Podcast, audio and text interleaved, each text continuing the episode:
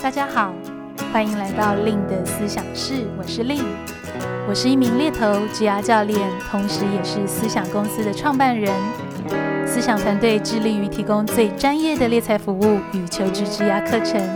在思想室中，我会和大家来分享我的猎头经验、求职与职涯议题，希望陪伴大家不只找一份工作，而是找一个人生的可能。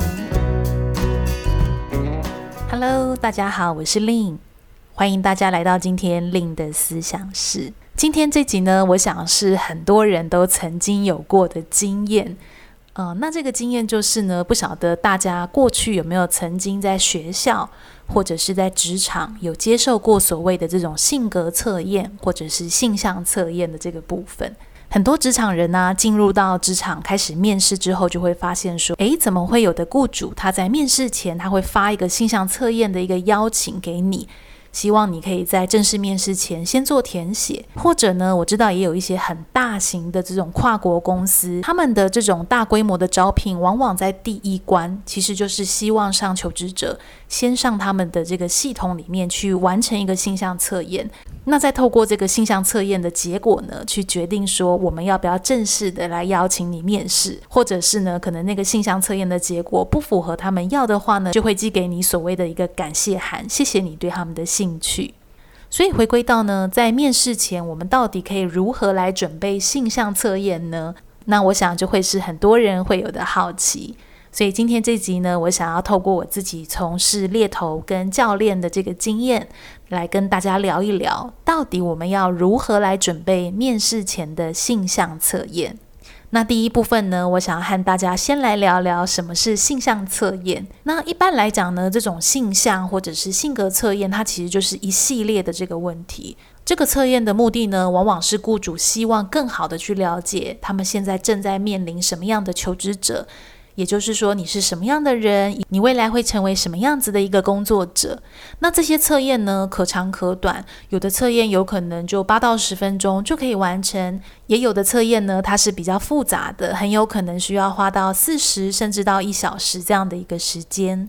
那往往在我们测验完后呢，这个测验呢会归类你给出的一个答案，去提供雇主你可能会怎么样去应对未来入职后你遇到特定状况的一些表现。所以它更多是探看我们行为以下的部分。这个行为以下就好比说，诶，那你的动机是什么？你通常如何沟通啊？你是如何感受这个世界，或者是感受其他人的互动？你又是怎么样去解决问题？所以其实很多的性格测验呢，它其实没有所谓的正确答案，就是没有所谓的好跟不好，也没有一百分跟零分这样子的一个分类。反而呢，这些所谓的答案它都是相对的。这个相对的意思啊，其实就是要看我们的雇主他所开立的角色，他所需要的特质。或是特殊的任务，你是不是适配在这个角色上面？那为什么我会特别强调这个部分呢？因为往往呢，我在跟职场人合作，在做所谓的这种性格测验的解读，好比说盖洛普测验的解读，诶，我就会发现有一些我的客户，他可能就会很疑惑说，诶，那我做出来的这个测验，其实好像听起来不是很好，不是很主流，不知道这个测验结果在职场上可以干嘛？这样子的一个思考，其实往往我们就会比较容易陷入在那个二元的思考。这个二元的思考就比较像是我刚刚讲的，好像我们会有一种设定，就是心理的假设是认为可能外向的人比较好，所以可能我们就会拿这个设定去看所谓我们的性格测验的这个结果。但我还是想要跟大家再次的强调，这个性格测验的答案，它没有所谓的好与坏，它反而都是相对的，都是要看你的雇主他所遇到的情境来去决定这个人的适配性。好比说啊，像如果有的雇主他所开出的职缺，诶，他会很需要这个人很沉稳、有耐心，他能够去待在重复性比较高、相较稳定的环境下，反而更能发展。诶，那这样子的人很有可能他就跟内向的人会比较有连结。那在这个时候呢，可能你做出来的结果就会因为雇主的这个情境被判断是适合这个机会。所以没有所谓正确或错误的答案，但是会有符合或不符合这个雇主他对候选人的这种期待的一个特质。那第二部分呢，是性格测验到底衡量些什么呢？嗯、其实常见的所谓的性格测验的工具，比如说 MBTI 啊、DISC、SHL、HPI，或者是像一零四人力银行也会有适性的一个测验。或是像盖洛普，甚至坊间呢，都会有这种所谓自行研发的呃这种性向或性格测验的工具。那每一个工具它到底适不适用于在面试前做测验？其实并不是每个工具都是适用的。哦，好比说，其实像 MBTI 啊，或 DISC，它虽然会是一个比较主流的这种职业性格测验，但是就有一些这种职业的专家或心理学的专家，他们反而会认为 DISC 比较像是一种你的这种呃气质特质的评估，不适合在面试前去做评估。所以其实呢，这些工具常常会有一些在使用上的这种灰色地带，或者是在预测一个人在工作成功上面呢，它就会有一个比较有争议的地方在。但先不论这些灰色地带，因为我想每个雇主还是会有他们在面试前他们偏爱用的一些工具。那无论是什么工具呢，他其实都会希望去再次的去了解。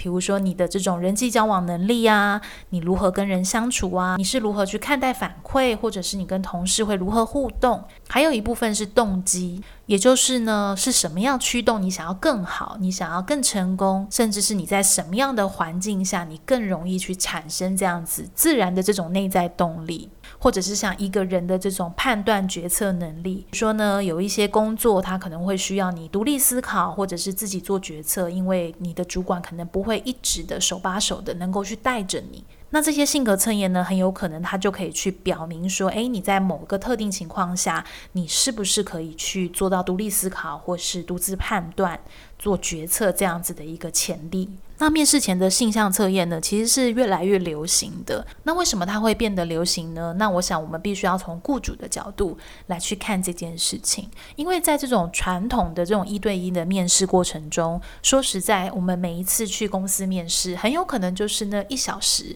哦，甚至是可能两小时、三小时。那对雇主来说，其实这是一个非常相较短的时间去了解一个候选人。虽然一小时呢，面试官可能可以向候选人去了解说，诶，你过去做的经验呐、或者是像是那种 Google 外商爱用的行为面试去问说，诶，你曾经在特定情况下，呃，你怎么样去反应？但这样子的一个过程，难免还是会有这种人为主观的一些想法，或者是因为时间关系没有办法去来得及所谓你行为下面所隐藏的这种动机，或者是沟通方式。那对于雇主来说，会希望用比较谨慎的方式来去看待一个候选人，因为像我之前也看过一个国外的研究，他其实就有提到说，诶，如果一个员工他的职位啊跟他的特质其实本身差异是很大的，那通常其实也会导致这个员工他对工作的这种忠诚度是降低非常多的，甚至是这个忠诚度的降低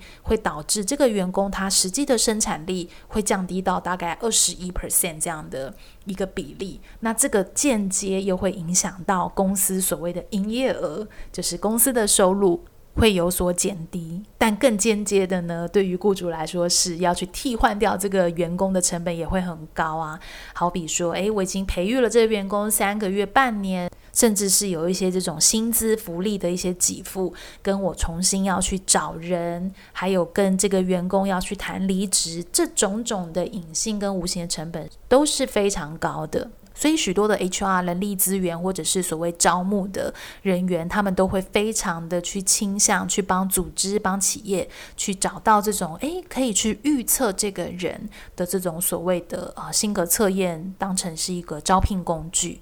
并且去利用这些数据，去对他们未来的这个职缺设计，也可以是更加快这个流程的。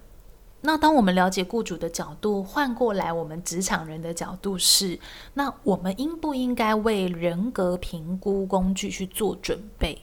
像我可以跟大家分享我自己实际的经验，我曾经出差过去某一个国家。那那个国家呢，我就记得我跟当地的这种所谓的教练跟顾问他在聊，说他们怎么使用这个呃性向测验，就是面试前这种性格评估测验。那他们就有跟我分享说，诶，其实他们遇到一个挑战是，他们在当地啊，因为他们国家是非常大的，所以呢，他们的招募呢，其实都必须要透过系统先帮他们初步去筛选，因为他们一个职位。很有可能就是几千人在做竞争，这样子的一个激烈竞争。那所以他们会用所谓的这种呃性格测验去做第一关的机器筛选。那反而呢，他们就发现说，诶，怎么很多人就是很多的当地的求职者，他们反而还去针对这种性向测验去做模拟，甚至是有那种呃考前猜题，让你可以如何模拟成某个样子去得到面试的这个机会。所以那个经验就让我发现说，诶。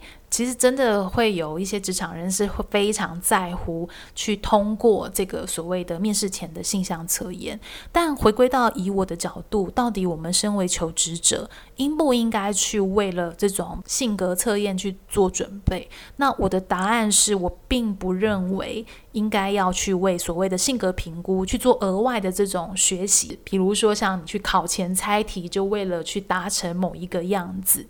因为性格测验其实就像我刚刚跟大家分享的，它其实没有所谓的一个正确答案，它其实就是看你跟这个角色符合不符合，它其实看的就是所谓的一个适配性的部分。那当然，我想即使我们在一开始的性格测验通过了，可是如果它离我们真实的这种自己，它是离很远的，这也很有可能会导致你进入一个工作后。比如说，还是会发生像我刚刚讲的，诶，你对工作就是不会有那种很自然的动力，或者是你对公司、对这个团队的这种忠诚度是非常低的，承诺度很低。所以我反而认为，与其去准备这种性格评估工具，倒不如是专注在准备所谓面试，这可能会更有助于我们去适配一个真的对自己适才适所的一个位置。所以回归到我们今天 podcast，到底要如何去通过面试前的性格测验？我想第一个部分就是诚实的去回答，因为我们是没有办法改变我们很自然的这个天性的，那不如就是真的很诚实的去反映你自己很真实感受的一个答案。好比说，你今天要去面试一个业务的职位，可是呢，你的评测结果去显示的是你的行动跟决策是比较缓慢，甚至是你是比较规避风险、比较随和的那种类型。那很有可能针对这种很目标导向、必须要短时间快速应应做决策的业务职位，就不一定那么适合。但是如果是在同一家公司，很有可能它有这种服务导向的职位，那也许你就会变得反而是很适合的。所以，如何去反映出你真实的自己，才不会让你反而入职后变成是硬要去改变自己？但我想，那个对我们自己的强度也会是非常大的。那第二个准备方式是给自己足够的时间。嗯，所谓给自己足够的时间是。在你进入测试前呢、我通常会建议给一个自己真的是呃环境空间，比如说比较安静，只有你自己，你比较可以有机会认真去思考这样子的一个问题，能够去完整的阅读这个说明，跟去了解这个问题到底在问你什么，然后给自己足够的时间去决定你的一个答案。因为往往如果你是给自己比较仓促的时间，或者是我知道有的人可能就想说，诶，这个性格测验它可能只是一个制式的流程，他很有可能看到一个问题，就是很快很快很快就答下去了。但很有可能呢，这个很快很快就答下去，到底是不是可以反映你自己？你真的怎么想怎么看？很有可能就在这个仓促间呢，反而就导致这个测验的结果并不是这么样的一个准确。那这也会连接到我第三个想要跟大家分分享的，就准备方式，就是说你当然还是可以研究，呃，所谓的这种职缺说明的描述，因为其实每一个特定的职位，它都会有一个对应到所谓这种性格测验的一些答案。就是一些你的偏好跟品质，所以呢，如何在开始进行这种所谓性格测验，你去想想看，说，诶，这个位置雇主所期待的这种你的人格特质、你的气质到底会是什么？把这样子的一个样貌呢，就记在自己的心里，然后去做这样的一个测验。其实这也是一种小 table，好比说你发现这个位置它必须是要非常细节导向的，那你可能就可以特别仔细的留意说，诶，我今天在做这个 assessment 的时候，这个问题它是不是在问我，我对细节我的重视程度是什么？那很有可能你就可以基于这样子的一个留意去选择，呃，你的喜好的一个强度在这个测验当中。但当然，从我的立场，我还是不鼓励大家过度的去呃模拟出另外一个自己去做这个应答。所以总结来说啊，我们今天聊了这个面试前的性向测验。我们一开始其实聊到为什么雇主他想要采用性向测验。那当我们能够用雇主的角度去看待性向测验，其实就比较能够去了解说，诶，不是一个这种绝对的答案，好与坏，或者是零分跟一百分这种二元的思考，反而是我们可能会去想的是，诶，我今天应征某个雇主。的某个职缺，他可能要的这种特质或品质会是什么样的？那我可以去反思我自己跟这个角色的这种。关联性到底高不高？那在进入到测验的时候，其实也有一个选择，尽可能去呈现一个比较真实的一个自己。因为如果你是面试所谓的大公司，即使你的结果不是如原本你应征的 A 职位，但如果你的测验结果跟 B 职位是很接近的，呃，我确实曾经有经验，是我的求职者他反而被 HR 介绍到另外一个 B 机会。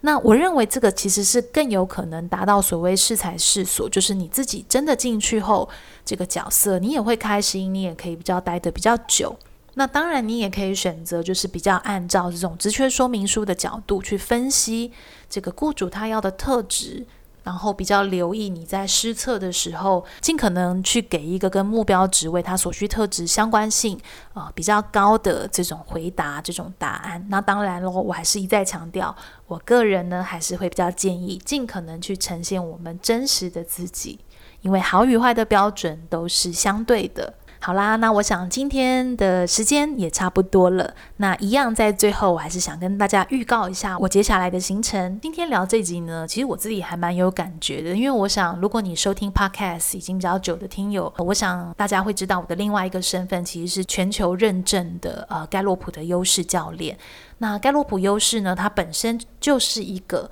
这种人格评测的一个工具。那这个工具其实实物上，我们常常会用来是去协助企业里面的员工去发展他们自己的特长。甚至是去发展自己所谓的这种领导能力，把它带入到管理上面。那当然呢，从我的角度呢，因为我自己是做猎头，所以我会比较多把这样子的一个结果应用在呃工作的一个选择，或者是你要怎么样去进行职涯规划，如何去设定自己的个人定位。那明年的二零二二年的优势工作坊呢，就会是在二月十九、二十、四月九号、十号跟六月十八、十九。目前上半年呢，有这三梯公开的在台北的实体工作坊，它会是两天的课程。所以，如果听友们你今天听这集的主题你很有兴趣的话，不妨呢也可以移动到我们 Podcast 的文档区，会有一些课程的相关连接在下面。那当然喽，如果你是住在非北部的听友，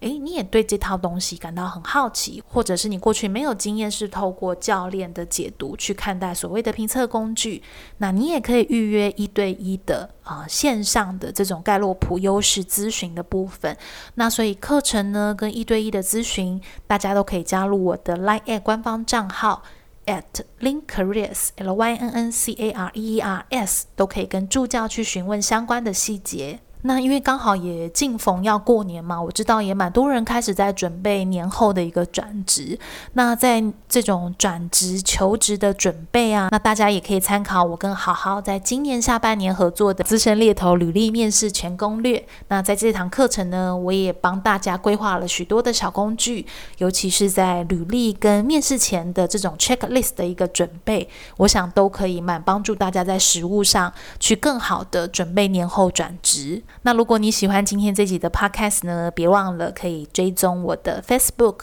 部落格或是 IG，搜寻猎头的日常就可以找到我喽。那另的思想室呢，目前也有在 YouTube 频道做上架，大家也可以到那边去订阅我的频道，开启小铃铛，那这样你就不会错过每一集思想式的内容。那如果你对 Podcast 有任何想听的主题呢，也可以帮我移动到文档区的 Podcast 问卷，留下你的想法哦。那我就和大家下一集再见喽，拜拜。